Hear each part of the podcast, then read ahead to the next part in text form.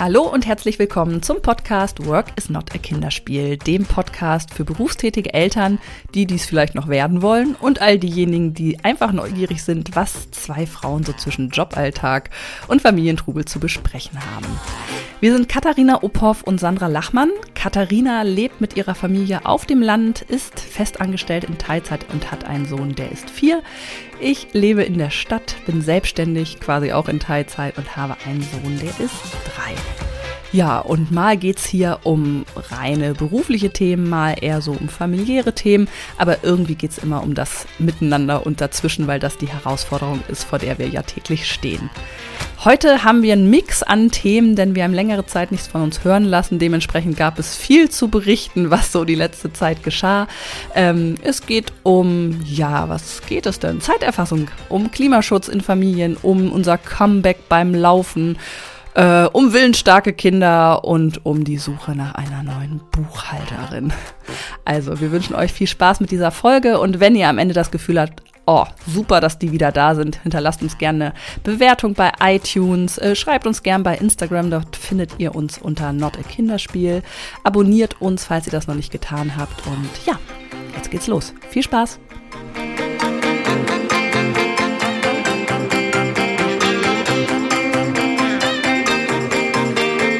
Hallo Sandra. Hallo Katharina. Guten Tag. Und alle da draußen. Hallihallo. Wir haben uns ziemlich lange nicht gehört, ne? Wir haben uns ziemlich lange nicht gehört. Mensch, ja, das stimmt. Und dass wir uns wieder hören, überrascht uns wahrscheinlich ähnlich ähm, wie euch da draußen, müssen wir ehrlich gestehen. Aber ich glaube, es lässt sich zusammenfassen mit den Worten, wir können es einfach nicht lassen. Nee, ich habe festgestellt, wir lieben unsere Familie, wir lieben unseren Job und wir lieben unseren Podcast.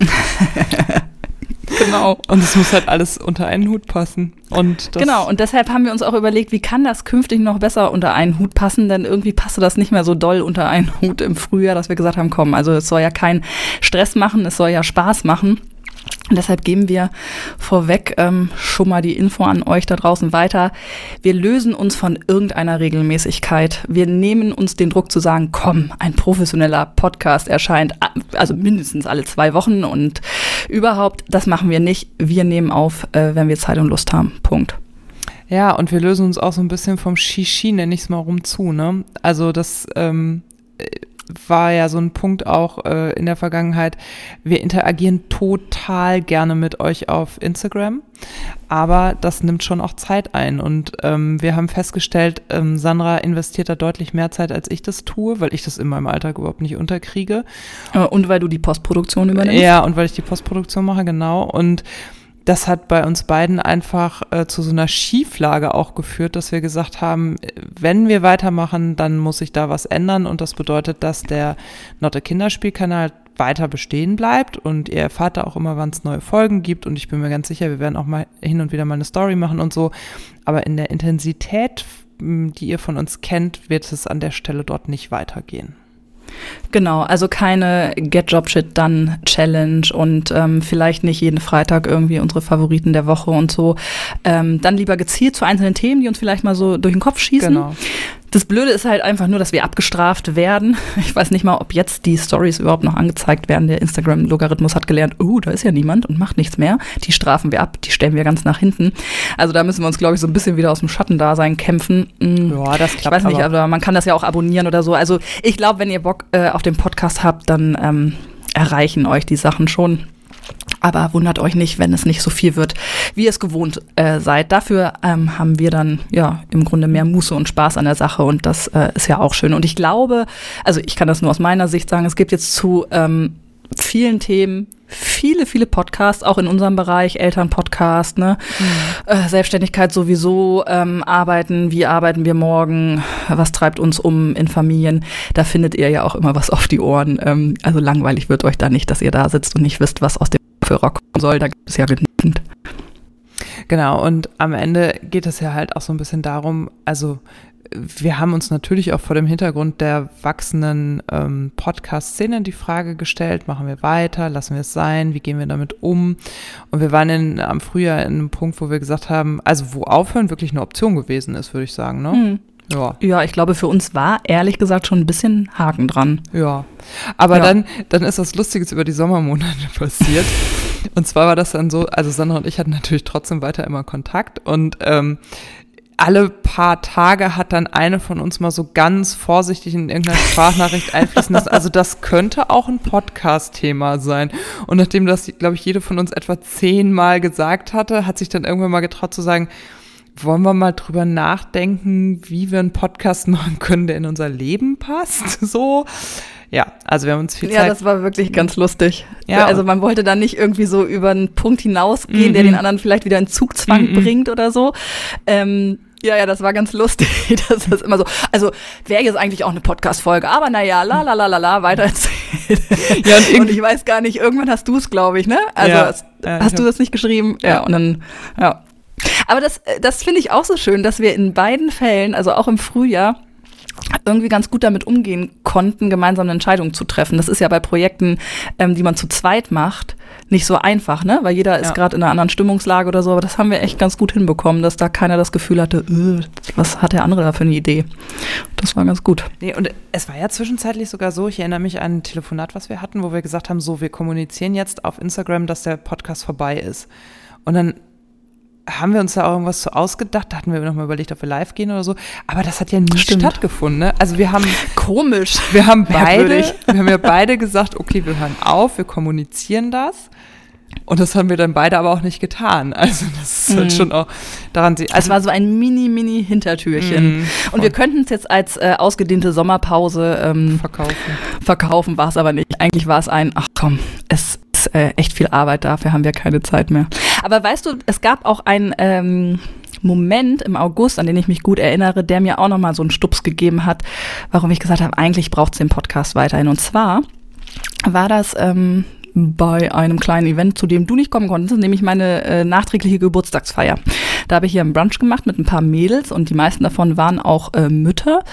Ähm, und Frauen mit Kindern, dazu sage ich nachher noch was. Ich möchte den Begriff Mütter ein bisschen streichen und Frauen mit Kindern sagen. Sage ich gleich nochmal was zu. Egal. Also da waren Frauen, die auch Kinder haben. Und wir standen in der Küche und haben über irgendwas gesprochen. Ich weiß nicht mehr. Also irgendeine Herausforderung, irgendein, ach, das ärgert uns oder das nervt uns im Alltag. Und dann hat ähm, eine der Freundinnen gesagt, weißt du was, Sandra, das ist so wohltuend, dass wir hier mal in einem Rahmen oder in einer Gruppe von Frauen stehen, wo man das offen aussprechen darf, dass ein sowas ankekst und dass das auch mal nervt und dass das anstrengend ist und dass man sich auch mal so ein bisschen auskotzen kann. Ne? Und ähm, da ist mir wieder bewusst geworden, dass es doch noch immer nicht ähm, salonfähig geworden ist, offen zu sagen, wo die Hindernisse sind. Und ähm, da habe ich gedacht, oh je, okay, unser Podcast war eigentlich immer so und das haben die Leute auch geschätzt, die zugehört haben. Und ähm, da habe ich gedacht, das ist, das ist auch so eine gewisse, wie soll ich sagen, nicht Verantwortung, aber wenn, wenn, wenn Leute das wirklich schätzen, dass jemand offen mal sagt, das ist nicht so doll und es scheinbar immer noch so ist, dass das häufig bei Leuten im Umfeld nicht erlaubt ist, sage ich jetzt mal. Ich erlebe das nicht so in meinem Umfeld. Bei mir ist das total normal, aber diese Situation hat mir einfach gezeigt, nee, es ist nicht normal. Und es braucht einfach eine öffentliche, ein öffentliches Sprechen äh, über die Herausforderungen. Und das war auch nochmal so ein ganz prägender Moment. Äh, mir ging es andersrum, nämlich so, dass ich dachte, oh, das ist so ein Thema, das würde ich furchtbar gerne mit dir zusammen im Podcast besprechen. Und zwar hat mich dieses, diesen Sommer sehr das Thema ähm, eingeholt, dass ich eine Frau bin, die sich entschieden hat, aus verschiedenen Gründen ein Kind zu haben. Also ein leibliches Kind zu haben. Das Einzelkind-Thema, ja, ich erinnere mich, ja, ich das mag das ja auch, mhm. ja, ich mag das ja immer auch gar nicht Einzelkind nennen, weil das in unserem Fall ja auch gar nicht so richtig ist. Also äh, meine Rolle als Mutter beinhaltet ein leibliches Kind. So mhm. fasse ich es mal zusammen. Ja. Und das hat mich sehr, sehr, sehr beschäftigt diesen Sommer aus verschiedenen Gründen. Da können wir auch gerne noch mal eine Folge zu machen. Und da habe ich immer gedacht, das würde ich so gerne mit dir zusammen im Podcast besprechen. Ich habe da ja auf Instagram so ein bisschen angefangen drüber zu sprechen und habe dann aber gemerkt, das ist ganz Dass das äh, viele beschäftigt, ne? Mhm, Dass du damit genau. ähm, Nerv triffst. Voll und dass ich aber alleine, wenn ich darüber rede, immer so gefärbt bin. Und das mag ich ja in unserem Podcast so gerne, dass wir uns gegenseitig auch schaffen, also wir sind ganz häufig einer Meinung oder haben ähnliche Positionen, aber in unserer Debatte entwickelt sich für mich meine Haltung auch immer weiter. Und das hat mir auch sehr gefehlt. Also total egoistisch, aber ähm, das schätze ich sehr an unserem Podcast und das war für mich eine ganz große Triebfeder, jetzt auch weitermachen zu wollen.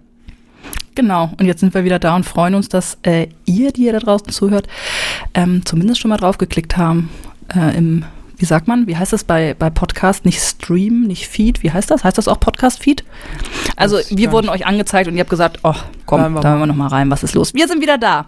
Hurra, hurra. Genau. Wie, wie, wie geht's denn dir eigentlich so, Sandra? Was machst du? Was hast du diesen Sommer so getrieben? Ähm, mir geht's eigentlich ganz gut. Ähm, bin, oh Gott, das ist ja schwer, ne? Wo fängt man da an? Gucken wir doch mal auf Bürojob und so. Ähm, da bin ich gerade ganz brandaktuell auf der Suche, merke ich gerade. Ich brauche nämlich eine neue Buchhaltungsunterstützung und ähm, eine neue Mitarbeiterin oder einen neuen Mitarbeiter im nächsten Jahr, weil Janice ins Ausland geht. Das ist so ein Thema, das mich äh, aktuell ein bisschen beschäftigt und wo ich auch noch mal so ähm, gedacht habe, wie ja, wie absurd es eigentlich ist. Nein, anders gesagt. Also als ich ähm, Vollzeit gearbeitet habe, ne, da hat man viel zu tun, kann seine Buchhaltung noch selber machen und so. In dem Moment, wo man halbiert die Zeit, hat man ja für Buchhaltung so keine Zeit mehr und muss sich eigentlich Unterstützung holen, die allerdings Geld kostet. Und man verdient ja in der Regel ein bisschen weniger, weil man ja weniger arbeitet. Und da habe ich gedacht, das ist eigentlich so absurd, ne? dass man, um seine Geschäfte am Laufen zu halten, als Selbstständige in Teilzeit, eigentlich mehr externe Unterstützung braucht, aber eigentlich weniger finanzielle Mittel dafür hat. Das ist äh, das doof, schoss mir ne? noch mal so durch den Kopf. Aber das ist als ähm, Angestellte nicht anders. Also ich habe ja zum Beispiel einen extrem hohen Fahrtkostenapparat, weil ich jeden Tag so eine weite Strecke zurücklegen muss. Das finde ich, Naja. auch- das finde ich auch immer wieder absurd. Stimmt. Also ich habe dieses Ja. Jahr sehr viel Geld für Autofahren ausgegeben und Ja, ja, das stimmt. Ne? Hm. Damit einhergehen zum Beispiel auch Reparaturen. Wir hatten eine sehr große Reparatur in unserem Auto und zack waren 3000 Euro weg. Ja, stimmt, das ist gar nicht so ein Selbstständigkeitsding. Genau, wenn man angestellt ist, weniger verdient und dann Fahrtkosten und solche, oder was, manche haben ja dann irgendwie die Bahncard 100, weil sie große Strecken machen oder Mhm. was auch immer, ne? oder irgendwelche Monatskarten für Bus und Bahn. Und wenn man das ähm, sich dann anschaut ob, und gegenrechnet, merkt man ja, dann kommt ja eben dieser Spruch, lohnt es sich überhaupt arbeiten zu gehen? Genau. Und ähm, genau, das ist im Grunde auch der Punkt. Ja, genau. Das ist genau dieselbe Situation. Und ähm, ja, aber ich merke halt, ich komme ja nicht drum rum. Also wenn ich von den äh, vier, fünf ähm, konzentrierten Stunden, die ich am Tag habe, dann immer noch Buchhaltung mache und so Rechercheaufgaben und äh, so, ne, also Dinge, die ich jetzt auslagere, dann macht dann macht's für mich eigentlich auch nicht mehr Sinn. Aber man sieht halt auch immer, okay, wenn ich mir Unterstützung hole, gehen, ähm, kommen Kosten auf mich zu, lohnt es sich eigentlich auch nicht. Und da ist man dann halt an dem Punkt, dass man sagt, ja, was macht halt Spaß, man macht es ja nicht nur fürs Geld. Ähm, aber ja, das beschäftigt mich gerade so aktuell. Ich habe so Stellen, ähm, Stellenausschreibungen äh, verfasst, ne? Und dann macht man sich ja auch selber nochmal Gedanken, ha, was, wie geht es eigentlich weiter und wo brauche ich Unterstützung? Was sind Projekte, die 2020 anstehen? Was möchte ich vielleicht Neues machen oder anderes? Und dann entwickelt man halt so ein Profil, wer, ähm, was sollte derjenige mitbringen, der einen unterstützt? Also das hat mich jetzt gerade ganz tagesaktuell sozusagen beschäftigt. Das habe ich gerade die letzten Tage gemacht. Wie lief, diese, wie lief die Stellenausschreibung verfassen dieses Mal? Wir haben da ja eine ganze Folge drüber gemacht und das damals ja erzählt, wie äh, wahnsinnig äh, anstrengend das ja auch war, weil du dich so festlegen musstest, was suche ich eigentlich, was brauche ich. Hast du, äh, war das diesmal anders? Nee, ging mir wieder so. Also das hat Mhm. schon äh, eine Zeit lang wieder gebraucht. Äh, eben weil man, weil man sich selber nochmal hinterfragen muss, ähm, wie das eigene Profil ist und welche Kunden man hat, welche man vielleicht ansprechen möchte, in welchen Bereichen oder Methoden. Möchte man mehr digital machen oder doch wieder mehr analog? Möchte man mehr in die ähm, Veranstaltungsorganisationsrichtung oder mehr in eine andere Richtung? Ne? Also da äh, stellt man sich ja selber nochmal auf den Prüfstand, was man eigentlich möchte. Das ist eigentlich eine super, super Gelegenheit, das zu tun, weil man das ja im Alltag nicht so häufig macht. Ähm, Genau, und dementsprechend hat mich das schon ein paar Tage beschäftigt. Aber jetzt äh, habe ich dann auch irgendwann gesagt, komm, jetzt muss auch mal gut sein. Und viele Dinge entwickeln sich ja dann auch, wenn man den oder die Bewerberin, äh, den Bewerber so vor sich sitzen hat und merkt, wo, wo kann man ihn vielleicht auch gut einsetzen. Also wozu würde er passen? Manchmal ist ja auch der Weg ähm, dann der, der funktioniert, ne? dass man sich anguckt, ähm, welcher Mensch sitzt da, mit wem könnte das auch mm, Ja, persönlich gut ja, voll, klappen mm. und was sind seine Fähigkeiten und Ja. was kann ich ihm deshalb geben. Und wo ergänzen Von wir uns und was ich mich da jetzt triggert auch nicht der und so, genau. Also das kann ich auch. Das ist ja auch dieser Ansatz, ich war jetzt auf so einer ähm, kleinen Konferenz zum Thema New Work, dass man ja eben nicht den Weg geht zu sagen, düng, düng, düng, das muss erledigt werden, ich suche den Mensch dafür, sondern dass man guckt, okay, welcher Mensch ist da Mhm. und was kann man mit dem entwickeln. Ja. Also das, so rum geht's auch. Also ich guck mal, was da auf mich zukommt, aber ich empfinde das durchaus als schwierig, so, eine, ähm, so ein Stellenangebot zu formulieren. und dann ist es ja auch irgendwie immer so eine Visitenkarte, ne, dass man nochmal guckt, wie formuliere ich das, was für eine Mm. Sprache habe ich, bin ich da sehr Wen ziehe ich damit auch nüchtern, an? bin ich da sehr rockig, bin ich, ne, so, genau, wen ziehe ich damit an und also ich finde es nicht leicht, gute Stellenanzeigen zu schreiben. Lustigerweise für andere ja, ich habe das auch schon gemacht beruflich. Also ich habe letztens gerade ähm, Stellenanzeigen im Auftrag geschrieben. Da fiel mir das recht leicht. Ne? Wenn man so die Außensicht auf die Dinge hat, äh, ist das ja häufig einfacher, als wenn man über sich selber schreibt. Das wissen ja auch alle, die so schon mal eine Website für sich gemacht haben oder so. Toll. Ja, genau. Das ist so, das beschäftigt mich so. Und ansonsten ist der Oktober jetzt heiß. Ähm, der Sommer da, war dafür umso ruhiger. Ich habe eine relativ lange Sommerpause gemacht, äh, auch bedingt durch die Kindergarteneingewöhnung, die anstand. Und Ja, dein Sohn Ähm, hat ja genau. von der Krippe in den Kindergarten gewechselt. Das ist bei euch ein richtiger Übergang, ne? genau, ähm, war aber wirklich ähm, recht unspektakulär, weil er ja die Einrichtung nicht gewechselt hat, ähm, weil er also ganz ähm, klar zum neuen Kita-Jahr ähm, anfangen konnte. Also gab es jetzt auch nicht eine zeitliche Lücke, wie andere das haben, die die Einrichtung wechseln, ne? oder wenn man in die Krippe geht und die Eingewöhnung so versetzt starten. Also er kannte ja die Einrichtung und die haben so Schnuppertage immer schon gemacht. Die waren immer dienstags ähm, paar Wochen lang äh, vor, der, vor der Sommerpause in der Gruppe, in die sie auch gekommen sind. Und er hatte auch seine Best Buddies, die sind mitgegangen, die zwei so. Und das war wirklich, ähm, das war sehr äh, unkompliziert. Also da hatten wir jetzt keine Not mit. Ich hatte eher so ein bisschen kleinen emotionalen Moment, als die Krippe geendet ist, so, ne, so der letzte Tag, als ich ihn da rausgeholt habe, dass ich so dachte, oh, jetzt geht die erste Käseglocke runter, ne? Also Mhm. jetzt sind sie wieder ein Stück größer und ein bisschen mehr an der echten Welt und nicht mehr so in ihrem kleinen, beschaulichen Rahmen mit zehn anderen kleinen, wo alle noch so in Watte gepackt werden, ne? Und das merkt man jetzt auch an den Themen und dem Vokabular, was da jetzt so nach Hause kommt, dass äh, die Zeit jetzt erstmal vorbei ist, wo alles so in Watte äh, gepackt ist. Also letztens kam er mit einer, ähm, Zitat, Flinte und wollte jemanden töten. Mhm. Also das hatten wir bis dato dann auch nicht. Und Mhm. ähm, ja, also man merkt, da, da öffnet sich das Tür, die Tür zur echten Welt ein bisschen weiter. Und ähm, dann, als das aber losging, war das echt sehr unkompliziert. Das war Ich kann dir einen Ausblick Ganz auf gut. in anderthalb Jahren geben. Mama, du bist ein Idiot. Ah, das haben wir jetzt auch schon. Also nicht Ah. Idiot, aber du Dover. Du Hören ist aber ganz häufiger. lustig, finde ich. Ja, da muss na ich ja, fast immer bei lachen. Ja, ja, überhaupt haben wir hier gerade eine sehr, ähm, sehr willensstarke Phase, die mich auch ehrlich gesagt ein bisschen an meine Grenzen bringt ähm, oder wo mir die Entscheidung, was, was lasse ich durchgehen und was nicht, immer schwerer fällt, weil ich tatsächlich die Angst habe, die einem ja jeder immer wegwischen will, aber ich möchte halt auch nicht, dass mein Kind ein verwöhntes ähm, Einzelkind wird, das glaubt, er kann hier den Ton angeben. Und das tut er momentan sehr stark. Und ähm, da ist ähm, Beziehungsorientierung und Bedürfnisorientierung gut und das versuche ich auch, aber ich komme so an Punkte, wo ich denke, also irgendwie, wie, wie bringe ich denn meine Grenze hier noch rüber und äh, bleib trotzdem diesem Prinzip irgendwie treu, denn ich habe ja auch Bedürfnisse. Also es ist gerade seit ein paar Wochen sehr schwer. Mir hat ja jetzt bei Jul sehr geholfen, dessen Perspektive auf Familie ja so ein bisschen aus der Hierarchie heraus gedacht ist. Ne? Also das heißt, äh, Bindungs-, Bedürfnis- und Beziehungsorientierung ja, aber es gibt trotzdem eine klare Hierarchie in der Familie und das habe ich ja mit externer Hilfe auch nochmal so ein bisschen ähm, aufgearbeitet, wie man das leben kann, ohne dass das gleich Sanktionen und Strafe und so weiter bedeuten muss. Und ähm, das hat mir sehr geholfen. Also da auch zu Mhm. sagen, okay, ich bin der Erwachsene, ich bin die Mutter und ich führe an dieser Stelle und da mag nicht jede Entscheidung richtig sein. Das ist ja häufig das, was einen dann so auch, also was mich zumindest ganz häufig belastet, dieses, äh, habe ich das jetzt richtig entschieden, da auch das richtig und falsch rauszunehmen und so. Aber ey, I feel you, ne? Das ist ja mein täglich Brot hier. Ich finde, das ist so anstrengend, diese Willensstärke und diese ständige Entscheidung den ganzen Tag über auch. Lasse ich das zu?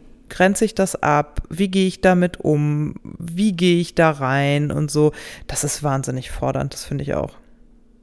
Was Jesper Juhl, ich habe auch ein paar Bücher jetzt tatsächlich über den Sommer ähm, aus der Bibliothek ausgeliehen, der hat ja auch ähm, formuliert, dass man eben ganz klar Nein sagen Richtig. soll. Also ein klares Nein, Ja. ohne es unbedingt zu begründen. ne? Also man Mhm. neigt ja dazu zu sagen, wenn, wenn die Frage kommt, willst du mit mir Auto spielen, dass man dann sagt, ach puh, du, wir haben doch vorhin schon Lego gebaut. Das ist ja kein Mhm. Nein. Ja, das ist genau. ein, wir haben vorhin Lego gebaut, damit kann ein Kind nichts anfangen. Also das wie hat er das gesagt? Das Nein aus Liebe oder Ja, so heißt nicht ja. ein Buch sogar so. Ja. Das fand ich auch ganz aufschlussreich und das hat mir auch nochmal, ich muss es vielleicht einfach nochmal lesen, manchmal verblasst das ja wieder so, aber ich weiß, als ich das gelesen habe, fand ich das auch sehr hilfreich. Also kann ich als Empfehlung auch nur unterstützen. Ich habe diese Bücher ja geblinkist, heißt das so? Und also Hast du das jetzt mal gemacht? Ja, ich habe das gemacht, weil ich das ja immer, also Matze? Hilscher hat das ja ewig lange Ja, als ja. Werbung im Podcast gehabt und ich habe so ein Probeabo gemacht, ich habe es schlussendlich nicht bezahlt. Ich fand's mega. Ich habe die kompletten Jesper Jules dadurch gelesen, also gelesen, ich weiß gar nicht, sagt man das dazu? Also ich würde wirklich sagen, ich habe sie geblinkist, geblinkistet. Aber äh, liest du die dann auf dem Display oder wird, wird, ist das Audio? Nee, ich habe das, also das kannst du dir aussuchen und äh, ich habe das wirklich auf dem Display gelesen, auf längeren Autofahrten und das ist ja wirklich super kurz zusammengefasst in die ähm, Hauptargumente bei den Sachbüchern in dem Fall so. Also da, das sind sozusagen die Thesen und so und das ist, also ich würde sagen, pro Buch hat das zehn Minuten Lesezeit in Anspruch genommen. Ich fand das total super, weil ich ähm, so eine Phase hatte, in der war ich so ratgebermüde. Ich wollte auch nichts mehr hören, ich wollte nichts mehr aufnehmen. Ich wollte einfach äh, versuchen, meinen Weg zu finden und war auch so beeinflusst und dachte so, also ich merkte, ich muss noch mal irgendwie Input haben, aber ich war so genervt davon, wieder so viel Zeit in so ein Buch zu stecken, um da drei Sätze raus mitzunehmen und deswegen war das halt genau die richtige Form und da, ähm, ich wollte halt auch nur so ganz komprimierte ähm, Sätze haben und das hat Blinkes total geleistet und dann habe ich das aber nach dem Probeabo beendet, weil ich gemerkt habe, ich schaffe das nicht, das für den Preis, was das dann schlussendlich kostet, wirklich regelmäßig genug zu nutzen. Das, ähm, Was kostet das denn? äh, ich meine, dass es zu dem Zeitpunkt gab es ein Jahresabo, das hätte 80 Euro, glaube ich, gekostet. Und Mhm. dann hätte man bestimmt irgend so einen 15 oder 20 Prozent Gutschein irgendwo gefunden. Aber das war es mir einfach nicht wert in dem Moment. Also lesen ist halt einfach das, was bei mir nach wie vor immer noch, also lesen im Sinne von, ich lese ein Buch, nicht ich lese Fachliteratur, Social Media oder so oder mal einen Artikel auf dem Handy, sondern ich lese ein Buch, das fällt bei mir immer noch am meisten hinten rüber im Moment. Ähm, ich bin dazu übergegangen, wenn ich das Gefühl habe, es kommt Lesezeit auf mich zu. Also wir waren jetzt zweimal äh, in den letzten Monaten im Urlaub, da habe ich mir jedes Mal ähm, eine dicke Wochenzeitung gekauft. Mhm. Also weil ich da die, diese, dieses Artikelformat, man kann halt mal mit, mit was fertig werden. Ne? Dieses Gefühl so, oh, ich habe was gelesen, ich habe was in den Kopf gekriegt. Auch Themen, die einfach mal so um die Ecke kommen, die jetzt gar nicht tagesaktuell sind, aber man wird schnell fertig. Also das merke ich, ähm, ist für mich momentan so ein Kompromiss. Früher hätte ich auch drei Bücher mit in den Urlaub genommen, aber ja, dieses Mal habe ich Zeitung gewählt. Das habe ich Hm, das in ich ganz diesem. Sommer in der Tat auch dreimal geschafft, dass ich mir donnerstags die Zeit äh, gekauft habe. Genau, Ich mache hier weiter mhm. ungehemmt Werbung. Und es mit Genuss. Die dicke Wochenzeitschrift. Die dicke äh, Zeitung. Wochenzeitung. Und das mit Genuss sonntags morgens beim Frühstück mit einem Kaffee Zeitung gelesen habe, weil ich dachte, ey, das ist so ein Bild, das würde ich meinem Kind auch irgendwie mitgeben, dass man sonntags beim Frühstück mal mit Muße auch einen Text lesen kann. Das ist halt für mich gar nichts, also manchmal ist das ja so, dass Eltern auch sagen, oh, aber wir wollen zusammen frühstücken, uns in die Augen gucken und reden. Ja, will ich auch alles. Aber manchmal will ich auch einfach nur einen Artikel lesen. Und ich glaube, ich habe äh, genau drei Artikel wirklich von A bis Z ungestört zu Ende lesen können. Da habe ich beim Arzt gesessen und gewartet. Das ist ja auch der Vorteil von so einer Wochenzeitung, dass man schnell einfach eine Seite mit einpacken kann, knicken kann und so und mitnehmen. Aber das war so schön, mal wieder so Perspektiven in den Kopf zu kriegen und mal wieder so äh, andere Themen auch mitzukriegen. Da merke ich halt einfach, Social Media ist super, stehe ich auch nach wie vor voll drauf, aber ähm, ich babbel mich da schon ganz schön in meiner Wolke ein. Und ähm, da rauszukommen ist echt total schwierig und da hilft natürlich so eine Wochenzeitung. Das ist auch im entferntesten Sinne natürlich eine Filterbubble, aber die Themen setzt ja erstmal jemand anderes und die werden nicht zwingend an meinen Interessen lang äh, navigiert so, ne? Und das war sehr Hm. angenehm. Ja, ich hatte jetzt die aktuelle Ausgabe auch, die kurz, ich glaube, das war die, die ähm, erschienen ist vor dem großen Freitags-Demo-Protest zum Klimaschutz. Ähm, und das war halt ganz diesem Thema gewidmet und das war auch total spannend, nochmal ähm, tiefer da einzutauchen und nicht nur diese Schlagzeilen mitzubekommen. Ne? Ähm, das fand ich auch ganz großartig. Ganz großartig, da habe ich gelernt, dass man ähm, jetzt daran tüftelt, irgendwie Fleisch künstlich herzustellen und dass es Mhm. einmal schon geklappt hat, ein Ministück Fleisch herzustellen für eine Viertelmillion Euro. Und jetzt hat man es geschafft für 50 Euro. So weit ist man schon. Und wir müssen davon ausgehen, dass wir irgendwann synthetisch hergestelltes Fleisch bekommen, das irgendwie Richtig. aus einer Muskelfaser Mhm. oder irgendwie entsteht. Und so Sachen ähm, gut, vielleicht für andere nicht neu, aber für mich war das so, ah, okay, daran wird getüftelt und dann war das ein Riesenartikel, der das so ein bisschen mhm. aufgedröselt hat. Ja, ist immer schön, ne, wenn man nicht dümmer wird, sondern mal wieder was in die oh, Birne oh, herrlich, kommt. Herrlich. Ja, ja. Aber wie ist es bei dir? Wie war bei dir der Job Sommer? Du hattest äh, nicht so viel Urlaub wie ich. Du hattest, nee. äh, glaube ich, nur zwei Wochen, ne? Ja, genau. Ich war ja echt verwöhnt dieses Jahr. Ja, ja, nee, wir waren und wir waren ja auch nicht weg und also ich habe ein, ich habe da gerade schon, während du so geredet hast, drüber nachgedacht, wie ich meinen Sommer zusammenfassen würde.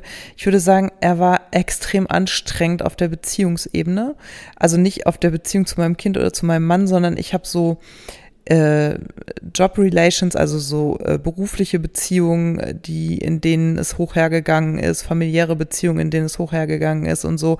Ich habe ähm, sehr viel Federn gelassen, emotionale Federn auch und ähm, ich muss sagen, ich habe mich sehr auf den Herbst und so eine, im wahrsten Sinne des Wortes, eine Abkühlung gefreut und hoffe jetzt auch sehr, dass wir einem sehr kalten Winter entgegensehen auf allen Ebenen. Also mich hat dieses Wetter total mitgenommen. Ich kann mit dieser Hitze nicht umgehen und ich hatte auch, ich habe zwischendrin wirklich auch schlechte Laune gehabt, weil ich dachte, es ist eigentlich, ist das ein Sommer, der ist genau wie der Winter, weil es so heiß und so sonnig draußen war, dass wir gar nicht rausgehen konnten, tagelang am Nachmittag. Ach so, meinst du, dass man, dass sich so viel drinnen abspielt? Ja, genau. Ja, und, da kriegt man ja schnell mal einen Koller. Genau, und dadurch hatte ich eh immer so das, und dann war es gleichzeitig auch nicht so, dass so viel Gelegenheiten da gewesen wären, abends nochmal schön draußen zu sitzen. Also das heißt, dieses ganze Sommergefühl hat sich bei mir überhaupt nicht eingestellt, sondern mir sind so quasi ständig die Nachteile auf die Füße gefallen, weil ich einfach ein latscheriges Kind hatte, was mit der Hitze auch nicht um konnte. Im Freibad total viele Menschen und Wespen waren und so. Also das war alles so ein bisschen anstrengend. Dann war es auf den beziehungstechnisch sehr anstrengend. Was aber gleichzeitig total schön war, war zu merken, ähm, dass äh, wir, meine kleine Familie hier, dass wir total gut miteinander laufen und funktionieren und äh, gut miteinander sind und egal wie rau es draußen stürmt, äh, wir sind hier irgendwie eine Einheit. Und das war so das, äh, was an diesem Sommer echt total gut war. Und ähm, also wir haben patchwork-seitig hier auch wirklich einige Themen gedreht und da verändert sich gerade ganz viel und so. Und ähm, das ist, äh, ja, das, äh, hier sind die Steine nochmal komplett neu aufeinander gesetzt worden. So kann man das vielleicht zusammensetzen. Und dann ist es so, dass ich ähm, in meinem Teilzeitjob deutlich mehr arbeite, als ich das so vereinbart habe.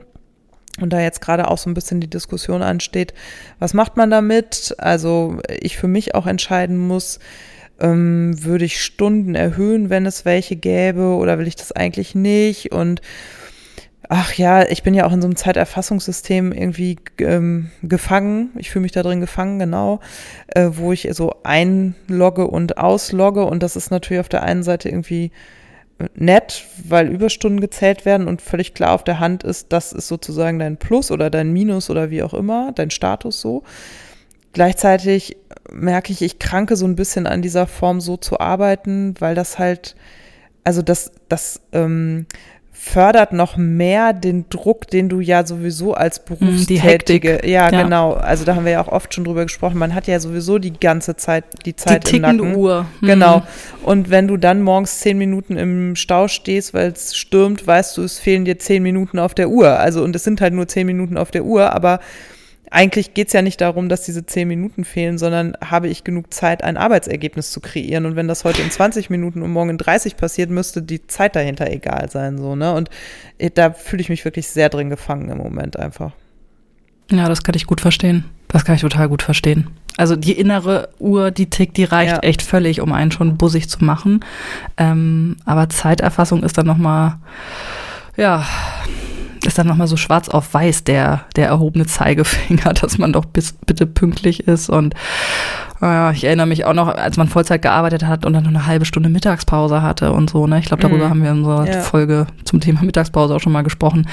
Ich, ich finde das unsäglich, diese Zeiterfassung. Also ist halt, es geht um Vergleichbarkeit, ne? Also sind Voll. alle, die haben hier einen Vertrag mit dem und dem Umfang, mhm. kommen sie dem nach. Aber da, da, davon, davon müssen wir weg. Davon müssen wir ganz grundsätzlich weg, ob äh, Teilzeit oder was auch immer, Vollzeit. Ist, auch die Begriffe mag ich nicht mehr hören. Ähm, man muss hinkommen, zu gucken, was soll dieser Mensch erledigen, ähm, ne, bis wann ungefähr und wie, wie macht er das? Weil äh, du kannst es auch nicht vergleichen. Also manch einer ist eher der Denker, der nochmal fünfmal gegen recherchiert. Der andere ist der Macher, ne, der es schneller erledigt und zack, äh, dauert das eine Ergebnis länger, das andere kürzer und das Ergebnis ist in beiden Fällen aber gut. Also da haut was nicht mehr hin. Das ist absolut nicht mehr zeitgemäß und es ist verkompliziert für Teilzeit arbeitende Kräfte und äh, Familien, also alles noch zusätzlich. Gerade mit dieser Stundenerhöhung, die dann nicht geht, weil dann irgendeine Pause abgezogen wird Genau. und ach was, also ja. Ja, und es ist gleichzeitig hat sich, also mir ist gestern Morgen ist es mir so gegangen, da gab es ein konkretes Erlebnis, wo ich dachte, das fasst einfach alles so gut zusammen. Ich bin gestern Morgen um Viertel vor sechs aufgestanden, um um sechs geduscht am Bett meines Sohnes zu stehen, um den zu wecken, weil, also eigentlich bringt mein Mann den morgens zum Kindergarten, weil der morgens etwas mehr Luft hat als ich und dafür abends dann länger machen kann. Aber gestern Morgen musste der halt auch los. Dann habe ich meinen Sohn um sechs geweckt, dann habe ich mit dem hier das Morgenprozedere durchgezogen und wir sind um ähm, Viertel vor sieben gemeinsam aus dem Haus. Ich habe ihn binnen zehn Minuten zum Kindergarten gebracht, saß um fünf vor sieben äh, im Auto und dann habe ich in der Regel eine Anfahrtszeit zwischen 30 und 45 Minuten. Nun hat es hier gestern Morgen ganz fürchterlich gewittert und gestürmt und ähm, alle sind offenbar früher losgefahren. Es war total schlimmer Verkehr draußen und dann fiel mir noch ein Ast aufs Auto und also es war fürchterlich und ich kam halt statt wie sonst um kurz vor halb acht, war ich erst um, ich glaube, Viertel vor acht am äh, Einloggerät und dann muss ich immer erst noch so eine andere Station anlaufen und bis ich auf meinem Flur war, war es dann fast acht. Und der erste Kollege, dem ich begegnete, weil bei der Polizei sagt man jeden Morgen jedem mit Handschlag Guten Morgen. Der erste Kollege, dem ich die Hand schüttelte, auch schön in der Grippewelle. ja, genau. ähm, ich äh, habe zum Glück so Desinfektionszeug und so. Ähm, und dann sagte der erste Kollege, dem ich begegnete, ach, hast du auch ausgeschlafen? Und das war Oh irgendwie auf so vielen Ebenen scheiße, um es mal beim Namen zu nennen, dass ich dachte, wisst ihr was, ich schreibe hier gleich eine Kündigung. Ich, das ertrage ich nicht. Also so kann ich nicht arbeiten. Ja, ich alle, alle, die angestellt sind und Teilzeit arbeiten, sitzen gerade nickend vor dem, äh, oder nee, sie sitzen ja gar nicht vor was, aber haben, Mik wie, du weißt, was ich meine, Ja. nicken gerade zu Hause Ja. beim Hören, das möchte ich sagen. Ja, das ist, das ist so, das ist ja die, das umgekehrte Mittagsjahr. Schön Feierabend. Feierabend. Und man denkt, wenn du wüsstest, was mich da zu Hause erwartet. Und bei schönem Feierabend würde ich immer noch sagen, okay, ich habe ja jetzt Feierabend von diesem Job, ich mache einfach einen anderen, das muss meine Kollegen nichts angehen, da, da fühle ich mich noch nicht mal auf den Schlips getreten, aber ich habe dann auch nur sowas, also ich habe total unsouverän reagiert und nur sowas gesagt wie, ja, herzlichen Dank, ich bin seit Viertel vor sechs auf dem Bein, ne? Das will ich ja eigentlich gar nicht sagen, weil es geht ja ich glaube, die Leute ne? meinen das ja auch gar nicht böse, aber man muss sich, glaube ich, äh, darüber Gedanken machen, ja, mit wem arbeite ich zusammen und äh, in welcher Lebenssituation befindet er sich. Diese Zeit nimmt nimmt man sich im Arbeitsalltag nicht. Man will floskelartig irgendwie eine Begrüßung ne, und will vielleicht ein bisschen lustig sein. Das meinen die wahrscheinlich gar nicht so ähm, entwertend oder so.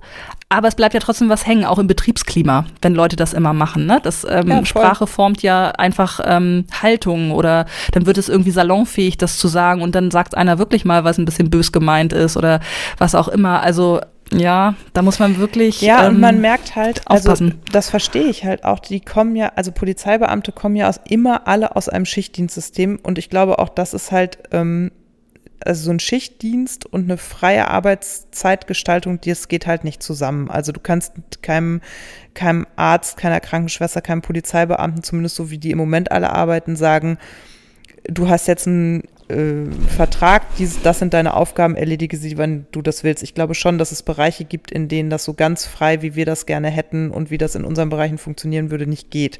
Weil du einfach jemanden brauchst, der nachts arbeitet, du brauchst jemanden, der Mhm. morgens arbeitet und jemanden, der abends da ist. Und ich glaube, da brauchst du auch Struktur und System, damit das auch fair ist, damit sich das abwechseln kann, damit, also das sind ja auch hierarchische Systeme ganz häufig, in denen das so läuft.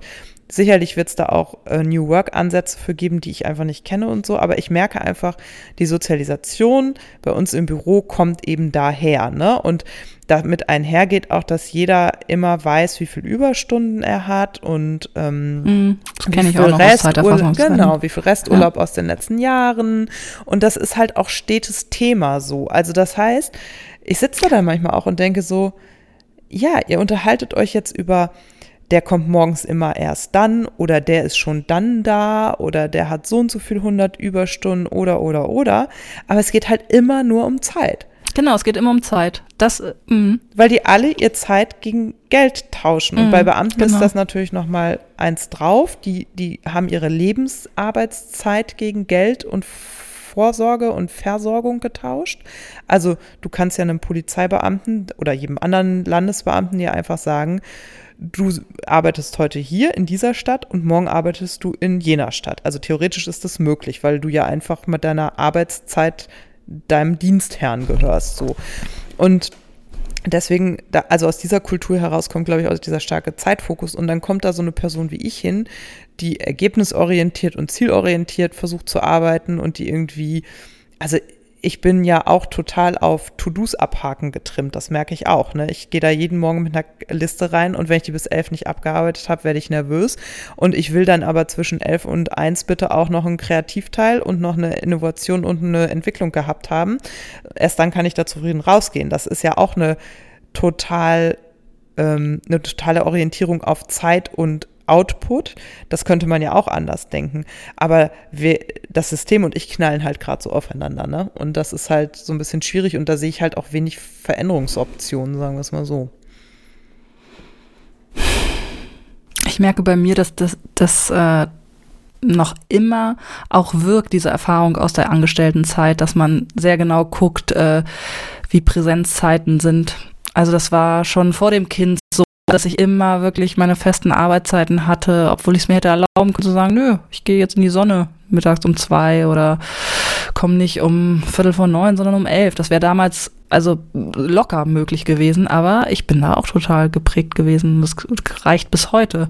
Ähm, jetzt bin ich früh dran und diszipliniert, weil es anders nicht mehr funktionieren würde, aber auch bei acht, neun, zehn Stunden pro Tag ähm, war ich da so ganz diszipliniert. Ähm, das zeigt eigentlich, ähm, ja, dass man selbst, also obwohl ich selbstständig war, dass man da sehr mit groß geworden ist mit dieser Kopplung, dass du nur erfolgreich bist oder nur ein an, angemessener Arbeitnehmer oder ein vollwertiger Arbeitnehmer, wenn du lange genug bleibst und deine Stunden da scheffelst. Ich, das war ganz interessant. Ich habe diese Woche auf dem Weg zur Arbeit ähm, diesen Zeit-Podcast, der ist gelb äh, und der geht zum Thema frisch Arbeit, an die Arbeit. Frisch an die Arbeit gehört, mhm. genau. Und ähm, da hat eine Gynäkologin aus ihrer Praxis berichtet. Ja, ich habe das gesehen, ich habe aber noch nicht ah, angehört. Okay. Ist gut? Und, Lohnt sich? Ja, ja, ich fand das ganz interessant. Die ist Amerikanerin, die ist mit 14 oder 15 nach Deutschland gekommen, die hat einen ganz süßen Akzent, also es macht auch Spaß, der zuzuhören. Und äh, die erzählte, und das habe ich mir zum Beispiel nie vor Augen geführt, dass die ja also wenn du niedergelassener Arzt bist, dann musst du ja eine bestimmte Anzahl an Patienten auch haben. Also das ist irgendwie, da gibt es so einen Schlüssel und so, ich kann das nicht mehr alles genau wiedergeben. Aber am Ende war es eben so, dass der Interviewende, also der Moderator des Podcasts, dem ist, während sie erzählte, aufgegangen, dass ein Arzt quasi nicht länger als drei bis vier Stunden am Stück in seiner Praxis Sprechstunde haben kann und dann erstmal eine Pause braucht, weil äh, die Menschen, und die steht eben für so eine Medizin, die will nicht nur ganzheitlich sein, sondern die sagt, viele Probleme, die insbesondere Frauen zum Beispiel auch mit ihrer Periode und so haben, liegen daran, dass ähm, sie psychosomatische Faktoren haben, psychosomatische Erkrankungen haben und ähm, Ärzte haben einfach nicht mehr die Zeit, sich dem anzunehmen. Sie sagt, es gibt einfach Patientinnen, die müsste ich eigentlich jede Woche eine Stunde treffen, quasi wie in so einer Therapie, um denen wirklich helfen zu können. Ich habe aber de facto von der Krankenkasse weiß ich nicht, eine zehn Minuten oder so kriegen die bezahlt, weiß ich nicht. Und dann hat sie so alles ausgeführt, wie, was das auch mit Arbeitsorganisation und mit Arbeitspensum macht und dass es eben dazu führt, dass sie an so einem, in so einer Vormittagssprechstunde 30 Patientinnen sieht und dann saß der Moderator da und sagte, Wahnsinn. Das heißt, da geht 30 Mal die Tür auf, da sitzt 30 Mal ein anderer Mensch vor dir, da sitzt, du musst dich 30 Mal auf die Geschichte einlassen, du musst 30 Mal ganz schnell entscheiden, was mache ich jetzt und so weiter. Das ist doch wahnsinnig erschöpfend, oder? Und sie sagte, ja. Und das ist der Grund, warum eine Sprechstundenzeit halt nicht länger als drei bis vier Stunden dauern kann, weil das hältst du nicht so lange durch durch. Und das hat mich so wachgerüttelt, also A, Verständnis für Praxiszeiten zu entwickeln und B, aber auch zu sagen, das ist total richtig, auch mal von sich als Arbeiter auszugehen. Ne?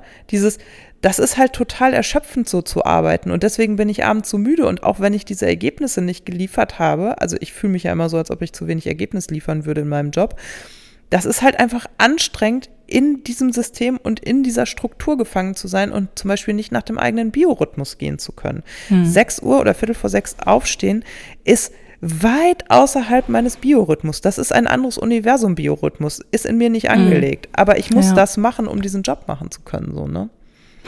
Da, ja, da denke ich auch immer an die Lütten, ne? Wenn ja, die dann in die Schule müssen. Krass. Das hat mir jetzt auch äh, eine Freundin erzählt, da geht der Sohn jetzt, ich glaube, da fängt die Stunde um halb acht an sogar, mhm. schon die erste. Da habe ich gedacht, ich höre nicht recht. Also wenn ich mir das vorstelle, ne, um halb acht müssen die da, keine Ahnung, Matheformeln irgendwie in der fünften Klasse sich reinziehen. Holy moly. Also das ist ja erwiesenermaßen nicht ähm, erfolgreich. Also, ja, das ja. ist oh, furchtbar. Hm, ist es. Ja, also. Aber weißt ist, du. Ne? Ja, nee, nee erzähl, erzähl, mal. Erzähl du. Nee, ich, ich wollte nur noch mal zusammenfassen. Ihr hört und seht und merkt, irgendwie sind da viele lose Enden in diesem Sommer bei mir zusammengekommen und ich weiß noch nicht so recht, was da so raus passiert, aber es sind so viele Themen, die sich drehen und weiter drehen und ich bin sehr gespannt, äh, was da so passiert in der nächsten Zeit. Es gibt aber ein Thema, das äh, sich neu aufgetan hat oder eine Aktivität, hm. die wir wirklich völlig positiv betrachten können, Voll. nämlich wir haben beide wieder angefangen mit dem Laufen. Ja, fantastisch. Du warst der Influencer. Ich war der, ja, aber ich bin auch geinfluenced worden. Es ist eine ganz schöne Geschichte eigentlich, wie ich wieder zum Laufen kam. Erzähl mal. Ähm, ich folge bei Instagram Lena, Lena Wels. Und Lena Wels ähm, äh, hat sich, also Mutter von drei Kindern, wohnt äh, in Stuttgart, wenn ich das äh, jetzt nicht verwechsel, oder nee, von Stuttgart. Und ach, ich mag die einfach gern. Ähm, ich die auch super. Hallo Lena. Die hat ähm, Genau, die hat sich auf so einen 5-Kilometer-Lauf vorbereitet. Die hat einfach, glaube ich, ich glaube, früher hat sie auch, weiß ich nicht, ob sie vorher schon gelaufen ist. Auf jeden Fall hat sie irgendwann angefangen bei Instagram darüber zu berichten, dass sie jetzt mit einer App sich auf einen 5-Kilometer-Lauf vorbereitet. Und das hat sie dann immer so fleißig dokumentiert. Und ich habe das immer so gesehen und ähm, das triggerte in mir auch was, was schon lange so vor sich hin war. Aber ich hatte immer mal wieder Lust, ähm, mit dem Laufen anzufangen. Ich bin früher gelaufen vor dem Kind, auch nicht mit ähm, jetzt Zeit nehmen oder irgendwelchen Läufen, dass ich mich auf irgendwas vorbereitet habe. Wir sind einfach immer einmal in der Woche irgendwie fünf Kilometer durch den Bürgerpark. So, und ich habe gedacht, ach, es wäre so cool, weil das ne, tut einem gut. Man ist nicht ähm, auf einen Termin angewiesen. Man kann eigentlich überall diesen Sport machen. Das wäre so toll. Aber ich habe es mir einfach nicht zugetraut. Sowohl konditionell als auch ähm, vom Zeitfaktor. Ich habe gedacht, wo soll ich das noch unterbringen? Naja, jedenfalls habe ich Lena so da ähm, beobachtet. Dann hat sie ihren 5-Kilometer-Lauf gemacht, äh, war total euphorisiert und äh, meinte so, ja komm, jetzt macht sie die 10 Kilometer. Und ähm, wie wäre es denn, wenn ähm, man sich gemeinsam motiviert? Sie würde jetzt so eine kleine Laufgruppe bei Instagram ähm, ins Leben rufen. Und diese Nachricht erreichte mich, ähm, oder das sah ich, als wir auf dem Weg an die Ostsee waren. Wir waren auf der Autobahn, ich saß als Beifahrerin im Auto und habe das bei Instagram gesehen und dachte, hm, okay, ich fahre jetzt an die Ostsee, ich habe Zeit, ich habe schöne Laufstrecken, die hatte ich auch tatsächlich hm, direkt vor der Tür des Ferienhofes. Und ähm, ich habe aber meine Laufschuhe nicht dabei. Ich hatte noch überlegt, ob ich die mitnehme. Habe ich nicht gemacht, weil warum? Ich fange ja doch nicht an, ne? War so meine Haltung. Und ähm, genau, dann ähm, sind wir an die Ostsee gefahren und ich habe gesagt, komm, ich mache das jetzt. Und das Erste, was ich gemacht habe, war mir diese App runterzuladen, mit der Lena läuft. Und da habe ich gedacht, kaufe ich mir jetzt wirklich Laufschuhe? Mache ich das jetzt wirklich, dass ich auf Fehmarn Laufschuhe suche? Oh, dann gebe ich das Geld aus und wer weiß, ob ich dranbleibe. Und ich habe echt gezögert. Mhm. Und dann ließ mich das aber nicht los. Und dann habe ich ähm, ja, habe ich mal recherchiert, wo gibt's denn Sportbedarf auf Fehmarn? Da gibt's nicht so viel. Es gibt ein Kaufhaus, ein kleines auf Fehmarn. Und die hatten auch original zwei Paar Laufschuhe. In deiner Größe. Und eins davon hatte meine Größe. Ach, nee, es gab nur zwei. Ach, und äh, das eine davon hatte noch die Größe 39 und war sogar noch runtergesetzt, von, weiß ich nicht, Toll. auf 90 Euro von 130 oder so. Ne? Das ist ja auch immer kein Schnäppchen. Und dann habe ich die gekauft und ich kann nur sagen, das war die beste Investition, die ich seit langem gemacht habe. Ähm, das wurde wirklich belohnt, weil dann bin ich äh, einen Tag später das erste Mal losgelaufen mit dieser App. Die App hat am, also ich habe ein Ziel eingegeben, dass ich Anfang Oktober 10 Kilometer laufen möchte, weil Anfang Oktober hier in Bremen der SWB-Marathon ist, der auch 10 Kilometerläufe hat. Und dann spuckt er einen so einen Trainingsplan aus und der begann damit, dass man am ersten Tag irgendwie 10 Minuten einfach mal läuft, soweit man eben kommt, ne? wie, wie die Geschwindigkeit es zulässt. Und dann habe ich so vorgeblättert und sollte halt irgendwie, weiß ich nicht, sechs Wochen später irgendwie acht Kilometer laufen. Und ich so, Gott, wie, wie soll das gehen? Das ist, ja, das ist ja utopisch. Aber ich bin brav mit diesem Plan dann zwei Wochen, äh, fast zwei Wochen an der Ostsee unterwegs gewesen. Und siehe da, es steigert sich dann doch äh, schneller, als man denkt. Und dann äh, bin ich irgendwann jetzt hier in Bremen nach fünf, sechs Wochen tatsächlich so das erste Mal sieben Kilometer gelaufen. Ich glaube, so weit bin ich tatsächlich noch nie gelaufen. Und äh, merkte, okay, kleine Schritte, ne, wenn man mhm. dran bleibt, führen eben auch zum großen Ziel. Und äh, das große Ziel, zehn Kilometer, wird es nicht werden, weil ich jetzt zwei Wochen krank war. Und jetzt haben wir Anfang Oktober. Ähm, das wird einfach nicht klappen, weil ich bei sieben Kilometer dann quasi erstmal jetzt zweieinhalb ähm, Wochen aufhören musste. Aber ich versuche dran zu bleiben, was bei der äh, dunklen Jahreszeit nicht so einfach sein wird, weil ich unter der Woche immer gelaufen bin, wenn mein Mann ähm, nach Hause kam, ne, so gegen sechs. Und äh, spätestens nach der Zeitumstellung, äh, die ja, glaube ich, noch auf uns zukommt, oder? Irgendwie ja, in doch die Zeit. Oder wurde das jetzt nicht abgeschafft auch? Nee, ich glaube ja, noch nicht Ahnung. so richtig. Okay.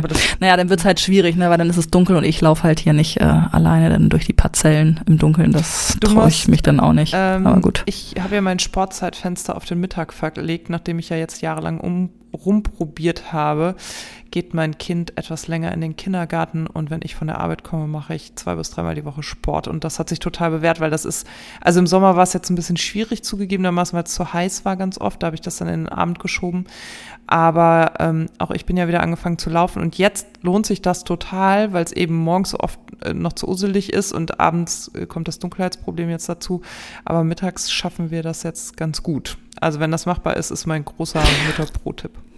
Genau, also mein Tipp für die Selbstständigen ist, äh, nehmt euch vielleicht mal einen Tag Homeoffice und ähm, also unsere Kita ist in Fußlaufweite, sagt man das so? Hm. Na jedenfalls ähm, Laufklamotte an, Kind in Laufklamotte, in die Kita bringen und von dort aus loslaufen, wenn das möglich ist, ne? wenn es da irgendwie streckenmäßig klappt. Ich muss dann auch so ein bisschen durch die Straßen, bis ich dann mal im Grün bin. Aber das habe ich jetzt ein paar Mal gemacht und ich glaube, das wird so meine Lösung für den Winter, ja. dass ich sage, okay, einen Tag in der Woche fahre ich nicht ins Büro in die Stadt. Ähm, der Mittag, mittags kriege ich es tatsächlich nicht so gut unter durch diese Fahrtwege. Und ähm, Oder genau, läufst da, das ist für mich. Zurück. ja, stimmt. Ja, aber nee, mal ohne Witz. Ja. Das sind irgendwie, wie weit ist das? Das sind auch ungefähr sieben Kilometer. Ja. Aber ja, okay, dann müsste ich Laptop und alles da lassen, genau. müsste Laufklamotten mitnehmen. Das ist, das ist eine interessante Idee, darüber habe ich tatsächlich noch nicht ja. nachgedacht. Das wäre auch eine Variante. Ich hatte Kollegen hm. in Hamburg, weil wir bei ähm, uns im Verlag gab es auch Duschen, weil es ja auch Betriebssport gab und so. Und ich hatte Kollegen, die sind entweder morgens hingelaufen oder abends zurückgelaufen.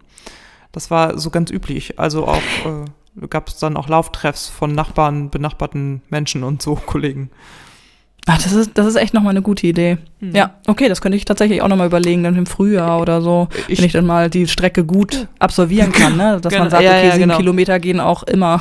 Und du brauchst ja eigentlich, ich weiß nicht. du kannst ja Klamotten auch im Büro lassen, das heißt, du brauchst dann eigentlich nur entweder eine kleine Tasche oder einen kleinen Rucksack, um so Schlüssel, Portemonnaie, Handy mitzunehmen und kannst dann ja auch mit kleinem Gepäck zurücklaufen, weil du ja am nächsten Tag eh wieder in Und die ne? Strecke ist schön, weil ich immer an der, Le an der Weser lang laufen kann. Ja. Hm. Gute Idee, Katharina. Gute Idee. Seid ihr heute Nachmittag eigentlich, heute Mittag gelaufen? Dein Sohn und du? Ja. Ja. Mhm. Das war, das war eine gute Idee. Ja. Also eine, eine, sehr kleine Runde.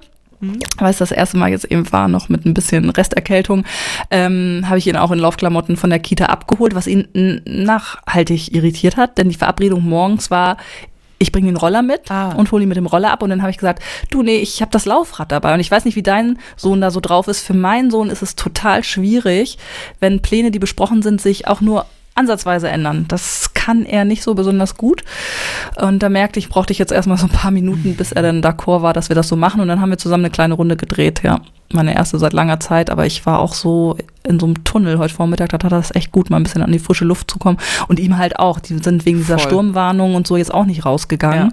Ja. Das ist auch alles voller Pfützen momentan da im Außenbereich. Also da kann man gar nicht viel machen. Selbst mit Gummistiefeln geht man da unter. Ähm, genau, und da, da war das eigentlich ganz gut. Hm, das äh, ja, war auch ein guter Tipp heute. Ich, ja, wir müssen das vielleicht nochmal erklären. Äh, ich bin nämlich gestern Abend, ähm, ist mir die Decke auf den Kopf gefallen. Hier hat es äh, zweieinhalb Tage durchgeregnet und wir konnten gar nicht raus. Und ich kann das schon nicht gut ab, weil ich viel zu viel drin sitze und im Auto und auf dem Bürostuhl und so weiter. Und mein Kind wurde auch zusehends ungelüfteter und wir haben es so an einem Tag irgendwie mal so zehn Minuten im Starkregen rausgeschafft, weil ich gesagt habe, ich muss jetzt frische Luft haben, sonst drehe ich hier durch, Budenkoller und so. Und dann habe ich gestern Abend um fünf haben wir uns hier so in die Haare gekriegt, dass ich gesagt habe, Schluss aus Ende. Kind, du gehst jetzt auf dein Fahrrad. Er fährt Fahrrad seit diesem Sommer. Und ich ziehe mir jetzt die Laufsachen an. Wir drehen jetzt eine kleine Runde. Und das äh, war lange keine Trainingsrunde im Sinne von, ich äh, absolviere hier konzentriertes halbstündiges oder dreiviertelstündiges Training, sondern es war so ein, ich laufe immer mal ein paar Meter, dann muss ich erst wieder Anschwung geben, dann äh, müssen wir auch nochmal zurück und uns die Pusteblume angucken und so. Aber am Ende waren wir einfach eine halbe Stunde draußen. Ich hatte ein bisschen geschwitzt. Ich hatte das Gefühl, endlich mal wieder was getan zu haben. Das Kind war ausgelastet. Das war fantastisch. Das ist auch so ein Tipp.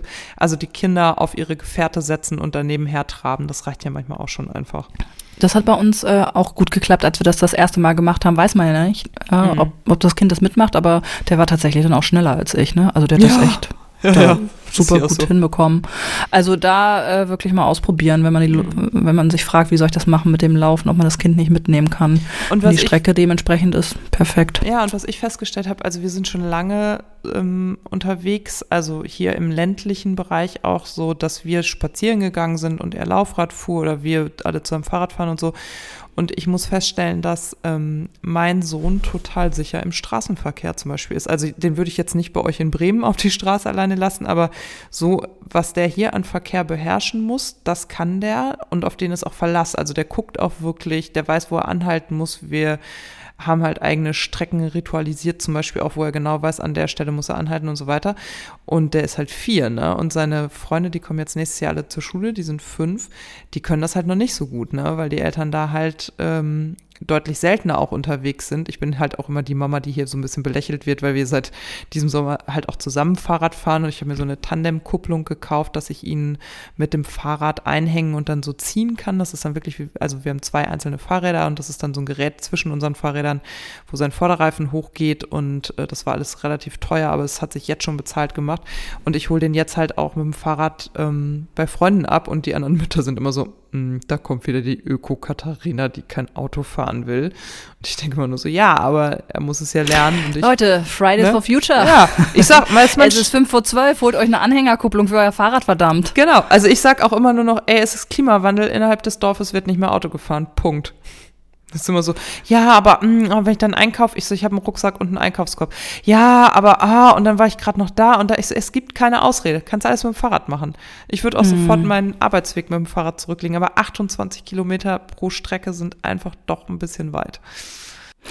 Ich habe festgestellt, der Alltag, also für Familien sowieso noch mehr, aber grundsätzlich haben wir ja so eine enorme Geschwindigkeit und so ein enormes Pensum bei allem. Und Klimaschutz braucht Entschleunigung. Also nachhaltiges nachhaltiger Alltag, wenn wir das wirklich wollen, dass wir nicht mehr die ganzen Logistiker damit beschäftigen, unsere Pakete zu bringen, wenn wir ähm, ausgewählt einkaufen mhm. wollen und zum Bauern fahren, unsere Eier holen und all diese Geschichte. Und das machen wir natürlich mit dem Fahrrad. Genauso pendeln wir in die Stadt vom Umland mit den öffentlichen Verkehrsmitteln, all das. Wenn wir das wirklich wollen, dann muss sich die Arbeitswelt und der Alltag allgemein entschleunigen, sonst schaffen wir das nicht. Ja. Wenn diese Geschwindigkeit beibleibt, können wir Privatpersonen das kaum schaffen. Ich kann das nicht. Ich äh, muss also irgendwie abends um 21 Uhr manchmal, also nee, ich muss es nicht, aber ich tue es, dass ich abends um 21 Uhr die Dinge, Geburtstagsgeschenke für Kinder, die wir demnächst besuchen, ähm, online bestelle und mir liefern lasse, weil ich es in den kommenden drei Tagen nicht in die Stadt schaffe, irgendwie in Ruhe was auswählen zu gehen. Das ist blöd, das finde ich total blöde aber es ist so, ich kriege es nicht hin, weil alles so schnell ist. Äh, ich glaube, wir müssen ein entschleunigtes Leben haben. Ähm, um Klimaschutz umsetzen zu können. Ja, ich glaube, das ist ein Punkt und ein anderer ist, dass wir aber anfangen müssen und uns dann vielleicht mit 60 bis 80 Prozent Lösungen auch zufrieden geben müssen. Ne? Ich hatte gerade zum Beispiel die Debatte, ich habe dieses Jahr einen Teil unseres Waschmittelverbrauchs auf so ein Waschei umgestellt. Dieses Waschei ist aus Plastik und da sind so Kügelchen drin. Das gibt's bei den großen blauen ähm, Drogeriemärkten. So, das ist das sogenannte Wash Egg. Ich finde das ganz cool und das ähm, hat dazu geführt, dass ich ungefähr äh, zwei Drittel weniger Waschpulver brauche. Jetzt habe ich mich dann neulich mit einer anderen Mutter drüber unterhalten, ähm, die dann meinte so, ja, nee, also sie könnte nicht Klimaschutz und so weiter und äh, all diese Ausreden kamen und ich meinte so, pass auf, aber es fängt mit so kleinen Dingen an. Du kannst ja so ein Waschei nehmen und dann kaufst du halt nur noch ein Drittel Waschpulver und das kaufst du dann vorwiegend auch noch Bio, so dass das das Grundwasser nicht so belastet und so weiter und so fort. Es gibt ja tausend Baustellen, wie wir zu bearbeiten haben. Meinst so, ja, aber das ist ja auch unbefriedigend, wenn das nicht 100 Prozent sind. Ich so, ja, aber warum müssen es immer 100 sein? Also sonst du meinst, dass der ganze Alltag dann nachhaltig ja, ist. Ja, genau. Dass, sondern dass man denkt, ich fange gar nicht an, weil ich schaff's eh nicht. Genau, ich schaff's nicht, komplett auf Fleisch genau, zu verzichten. So. Also kann ich auch immer Würstchen essen. Dann ist halt dein Sonntagsbraten ja. und ist an den anderen sechs Tagen kein ja. Fleisch. So, dann benutzt halt das Waschei und hab halt Verbrauch in einem Monat nicht mehr zwei Tüten Waschpulver, sondern äh, die halten dann halt drei Monate oder so. Weißt du, also es geht ja gar nicht immer darum, fahr nur noch E-Fahrrad äh, statt Auto, sondern überleg dir halt, was in deinem Alltag machbar ist. Und ich meine, da muss man ja halt, also ich finde, da sind halt auch so viele Fragen noch offen. Ist es wirklich nachhaltiger, wenn ich zum Bauern, zum einen Bauern fahre und Eier hole mit dem Auto, um zum nächsten Bauern zu fahren und das Gemüse und so weiter und so fort. Also ich glaube, das sind ja auch alles keine Rechenbeispiele, sondern es geht ja darum, so ein bisschen bewusster durch den Alltag zu gehen. Und das kriegen wir, glaube ich, alle hin. Aber da muss man halt das Hirn wieder mal einschalten. Also da bin ich total bei dir, dass man, ähm, dass es total okay ist, wenn man nicht alles hinbekommt nachhaltig. Also sich auf den Weg zu machen und in gewissen Bereichen, wo es einem eben leicht fällt, das zu machen. Also ich habe zum Beispiel kein Auto und das geht ja. super, ne? Dafür bin ich in anderen Bereichen nicht so gut. Ähm, das finde ich auch. Also da finde ich auch diesen Hate, äh, den es bei Instagram gibt, manchmal mhm. bei Leuten, ne, die dann irgendwie zu Less Waste irgendwas posten und dann kommen die Leute um die Ecke, die sagen, ja, aber du machst doch das und das und du warst doch letztens im Urlaub da und da. Dann denke ich immer so, ja. Und? Ist trotzdem gut, dieses Thema anzusprechen oder in dem Bereich was zu machen. Also das, oh, das finde ich aktuell auch sehr zäh und nervig. Gerade in den ja, sozialen Medien, dass diese 100%-Lösungen ja, immer genau, her sollen. Ich glaube, es herrscht einfach viel Unsicherheit, ne? Weil die Pole klar sind, die Pole sind less waste und äh, lohnt sich sowieso alles nicht. Und dazwischen gibt es halt ganz viel Grau und dieses Grau richtig für sich einzuschätzen und auch, also ich habe jetzt zum Beispiel, ich kaufe seit zwei Jahren, glaube ich, unsere Milch in Flaschen. Weil das damals ein Riesenthema war und weil mir, wir haben hier keine gelbe Tonne, sondern gelbe Säcke und die sind ungefähr so dick wie eine 15 D Damenstrumpfhose, also das heißt, die reißen die ganze Zeit. Die gehen mir voll auf den Keks und allein deswegen war es ein großes Ziel von mir, so wenig Plastikmüll wie möglich zu haben, weil ich mich mit diesen Säcken nicht ständig auseinandersetzen will, die immer kaputt gehen, wo immer irgendwas rausläuft, wo ich immer Ärger mit habe. So, dann habe ich vor zwei Jahren unseren Milchkonsum von Tetrapack auf Glasflasche umgestellt und dachte, ich tue was total Gutes. Jetzt habe ich dieses Jahr einen Artikel gelesen, dass das eigentlich eine total schlecht, also dass Milch in Flaschen und auch Joghurt in Gläsern eine total schlechte Ökobilanz hat, weil es so wenig Abfüllstationen in Deutschland gibt gibt, müssen die so weit transportiert werden. Und diese Transportwege machen sozusagen dann wiederum ähm, die Ökobilanz dieses Produktes so negativ. Wo ich dann auch denke so, Leute, aber ganz ehrlich, das kann ich als Verbraucher doch nicht alles nachrecherchieren. Ich kann doch nicht bei jedem verkackten Produkt jetzt wirklich auf die Suche gehen wo genau kommt das her? Wie sieht das? Manchmal ist das ja auch nicht deklariert. Oder wusstest du, dass die Tomaten, die du in Dosen kaufst, eigentlich aus China kommen? Das steht halt nicht drauf, weißt du? Und Aber Katharina, wieso trinkst du denn überhaupt noch Milch? Ach ja, genau. Entschuldigung, ich bin noch keine Veganerin. Da gibt es doch Alternativen. Im Tetrapack, ja. Am besten irgendwelche Chiasamen aus Peru oder so. Ich weiß es nicht. Ja, also es bleibt kompliziert, das Thema. Ja, finde ich auch. Finde ich auch. Ja, und es braucht, glaube ich, dann äh, schlicht äh, Leitplanken, die Verbote auch beinhalten. Und ja, das ist, äh, hättest du freiwillig die Leute gefragt, ob sie sich zum Rauchen vor die Tür stellen, hätten sie das auch nicht unbedingt Richtig. getan. Und dann gab es einfach ein Rauchverbot und zack, siehe genau. da, es geht alles. Genau. Ja, aber abschließend noch eine Sache aufgreifen, weil ich mit ähm, dir sowieso das besprechen wollte, was du davon hältst. Das machen wir jetzt einmal öffentlich. Ich habe es vorhin schon angedeutet. Ich habe mir Gedanken über das Wort Mutter gemacht. Mutter ich bin deine Mutter. Ähm, da muss ich ein bisschen ausholen. Ich habe ja vor einiger Zeit äh, im Frühjahr oder Frühsommer auch das, ähm, den Begriff Working Mom so ein bisschen aussortiert aus Find meinem ich voll gut Wortschatz. Übrigens. Ich hasse Working Mom. ja, ich, ich habe den quasi falsch verwendet, muss man so sagen. Ich habe das immer so interpretiert, aha, es gibt Menschen, die zur Arbeit gehen und es gibt Menschen oder es gibt es gibt Frauen, die zur Arbeit gehen und es gibt Frauen mit Kindern, die zur Arbeit gehen und das eine sind äh, Working Women und das andere sind Working Moms. Also ich habe es auf diesen Berufsbereich mhm. bezogen, mhm. aber habe dann gelernt, ähm, als ich von Theresa Bücker dazu ein Posting sah und mich dann da mal so ein bisschen reinbegeben habe äh, in dieses Thema, dass es ja die Unterscheidung äh, im Privaten eigentlich äh, ziehen soll, ähm, dass man sagt, ha, ich bin nicht nur Mutter, ich gehe sogar arbeiten. Und so wollte ich den, also so habe ich den nie verwendet. Das war nie so ein, guck mal an, ne, ich gehe ja arbeiten und ich bin nicht die Stay-at-home-Mom. So habe ich das einfach nicht interpretiert. Ich habe das einfach als äh, Vergleich zwischen Frauen in der Arbeitswelt gesehen. Na, und als ich das so begriffen habe und dann auch in der Community das geteilt habe und dann auch so Rückmeldungen darauf bekam, warum Leute das tatsächlich auch nicht mögen oder wie sie das erleben oder warum ihnen das aufstößt, habe ich irgendwann gemerkt, ja, der Begriff muss muss weg. Der muss weg. Ich will den auch nicht mehr benutzen. Ne? Also mhm. war für mich dann irgendwie klar, habe ich dann äh, an einigen Stellen rausgenommen oder verwende ihn jetzt nicht mehr. Was natürlich blöd ist, weil solche Hashtags oder so ne, sind eingängig. Äh, darüber kann man irgendwie Themenbereiche ähm, sozusagen filtern. Aber gut, man muss eben dann muss man eine klare Entscheidung treffen, auch wenn das bedeutet, dass irgendwelche Themen nicht mehr gefunden werden, weil nicht Working Mom im Titel steht. Ähm, genau, und so fing das alles an und jetzt habe ich letztens einen Blogbeitrag ähm, geschrieben zum Thema Fremdbestimmung. Warum uns Fremdbestimmung mhm. als Mütter mhm. so schwer fällt inzwischen. Und im Nachgang zu diesem Artikel ähm, habe ich gedacht, ja, okay, wir haben eben, also eigentlich wird das klar, wenn man sich anguckt, wie die Geschichte oder in dem Artikel geht es darum, dass man mal guckt, okay, wir sind eigentlich selbstbestimmte Frauen heutzutage. Also in meinem Umfeld, ne, in meiner mhm. sozialen Lebenswelt sind die Frauen inzwischen ähm, sehr darauf aus, ähm, selbstbestimmt ihre Finanzen in die Hand zu nehmen, selbstbestimmt ähm, arbeiten zu gehen, ähm, selbstbestimmt äh, zu sein in der Partnerwahl, also alles selbstbestimmt. Und dann kommt ein Kind und ein Kind bringt Fremdbestimmung ins Leben. Und wenn man sich deutlich macht, dass man in erster Linie Frau ist und dieser Sozialisierung der letzten Jahrzehnte ähm, durch die so geprägt ist, ne, diese dieser mhm. Aufbruch, ne, wir wir sind gleichwertig, wir wollen unsere Regeln selber machen, dass wir das im Kern sind und dann ein Kind dazu kommt, dann wird klar, warum wir so ähm, strugglen oft, warum dieses Gefühl, fremdbestimmt zu sein, so schwierig für uns ist.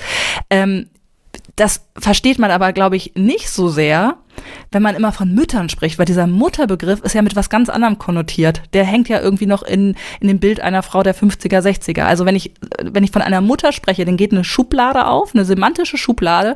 Da kommt irgendwie mh, hm, Sorge tragen, Kuchen backen, ummuddeln, ne, diese Care-Aufgaben. Mhm. Das, das spult dieser Begriff irgendwie los, ob man das möchte oder nicht. Ich glaube, das ist ganz verbreitet so, dass diese Schublade aufgeht. Wenn man den Begriff Frau nutzt, geht eine ganz andere Schublade erstmal auf.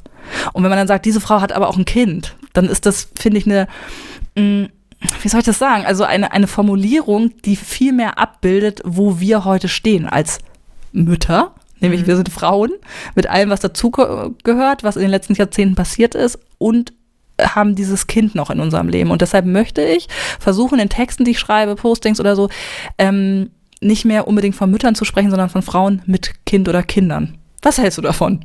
Verstehst du, was ich ja, meine? Ich verstehe Ist das irgendwie total, klar Ja, ja, ich verstehe voll, was du meinst.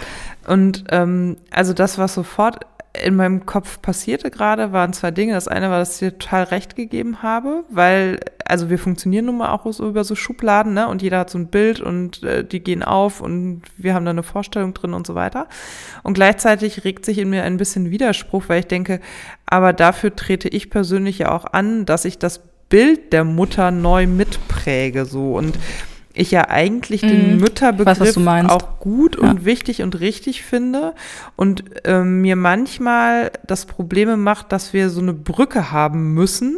Also das kann ja jetzt zum Beispiel auch so sein und so denke ich es gerade weiter. Ähm, also wir kommen aus einer, wir wissen, was Mütter sind. Ich mache das jetzt sehr plakativ. Also wir haben so ein 1950er Bild, wenn wir das Wort Mutter benutzen.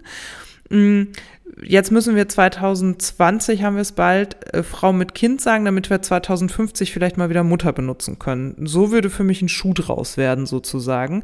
Andererseits, ähm, also, ich weiß, was du meinst. Ne? Man müsste es schaffen, dass der Begriff bestehen bleibt und man durch Tun oder Kontexte genau. ihn anders auflädt. Genau. Ja. Und, und ich finde bei Frau mit Kind auch wieder das Problem so ein bisschen, also ich bin ganz lange eine Frau mit kind, Kindern gewesen, ohne dass ich Mutter war. Ja. Weißt du, ich bin ja, ja. also ich, ich, mein Mann hat ja Kinder und ich war eine Frau, stimmt, die Kinder im mhm. Leben hatte so, mhm. aber ich bin keine Mutter gewesen und das ist zum Beispiel etwas gewesen, was mir in diesem Patchwork-Kontext total wichtig war. Also immer allen Protagonisten gegenüber auch zu sagen, ich bin nicht die Mutter, aber ich bin Mhm. eine Frau im Leben dieser Kinder. So. Und welche Mhm. Rolle das hat, müssen wir jetzt mal gucken. Aber ich finde, Mutter ist ja schon auch nochmal sehr explizit einfach. Und exklusiv auch. Exklusiv, genau. Ja. Und ähm, deswegen, Mhm. also ich verstehe, worauf du hinaus willst. Ich und das wäre eine interessante Frage, die ich gerne auch an die Community öffnen Ja, würde. gebe ich auch gerne raus. Also Ne, ich bin ja Texterin einfach von Hause Ja. aus und mache mir immer Gedanken, wie, wie, wie man expliziter sein kann beim Formulieren oder wie man andere, ja, einfach semantische Zuschreibungen erreichen kann in einem Satz und habe festgestellt in letzter Zeit, dass ich, wenn ich das ersetzt habe, ich das Gefühl hatte, es kommt ein zeitgemäßeres Bild Mhm. rüber. Aber das, was du sagst, stimmt auch. Also ich bin damit auch noch nicht fertig mit dieser Entscheidung, Mhm. aber ich habe darüber nachgedacht in den letzten Tagen. Ja, also auf Instagram können wir sowas weiterhin diskutieren, auch wenn wir Wir nicht antworten nur leider nicht mehr. Sorry. Ja, doch, das tun wir natürlich schon, aber wir machen ja nicht mehr die ganze Zeit Stories. Nein, natürlich, wir antworten. Also das, Genau. das wollen wir auch nochmal ganz äh, deutlich sagen. Ne? Also wir sind da ja nicht weg und gucken da rein und melden uns auch und so. Aber äh, ja, also wenn ihr dazu Ideen habt, dann hm. Gerne her damit. Wie seht ihr das? Und gerne auch per Mail an antworten at nottekinderspiel.de.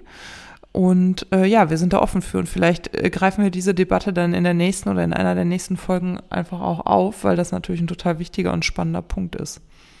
Ja, ja freue ich mich auch über Feedback. So. Vielleicht hat das, äh, wurde diese Idee ja auch schon mal irgendwo diskutiert oder ja, so. genau, Ne? vielleicht haben wir das noch nicht mitgekriegt. So, wir haben jetzt über eine ja. Stunde gepodcastet. Oh, Leute. Ja, wir mussten einiges nachholen. Also ja. eigentlich hätten wir jetzt fünf Stunden mindestens reden ja. müssen, um das alles äh, einzuholen, aber wir sparen uns noch was auf. Genau. Genau. So, ich würde sagen, wir setzen jetzt den Schlusspunkt, Sandra, oder? Jo. Alles jo, klar. machen wir. Tschüss. Auf Wiedersehen. Hm. Tschüss.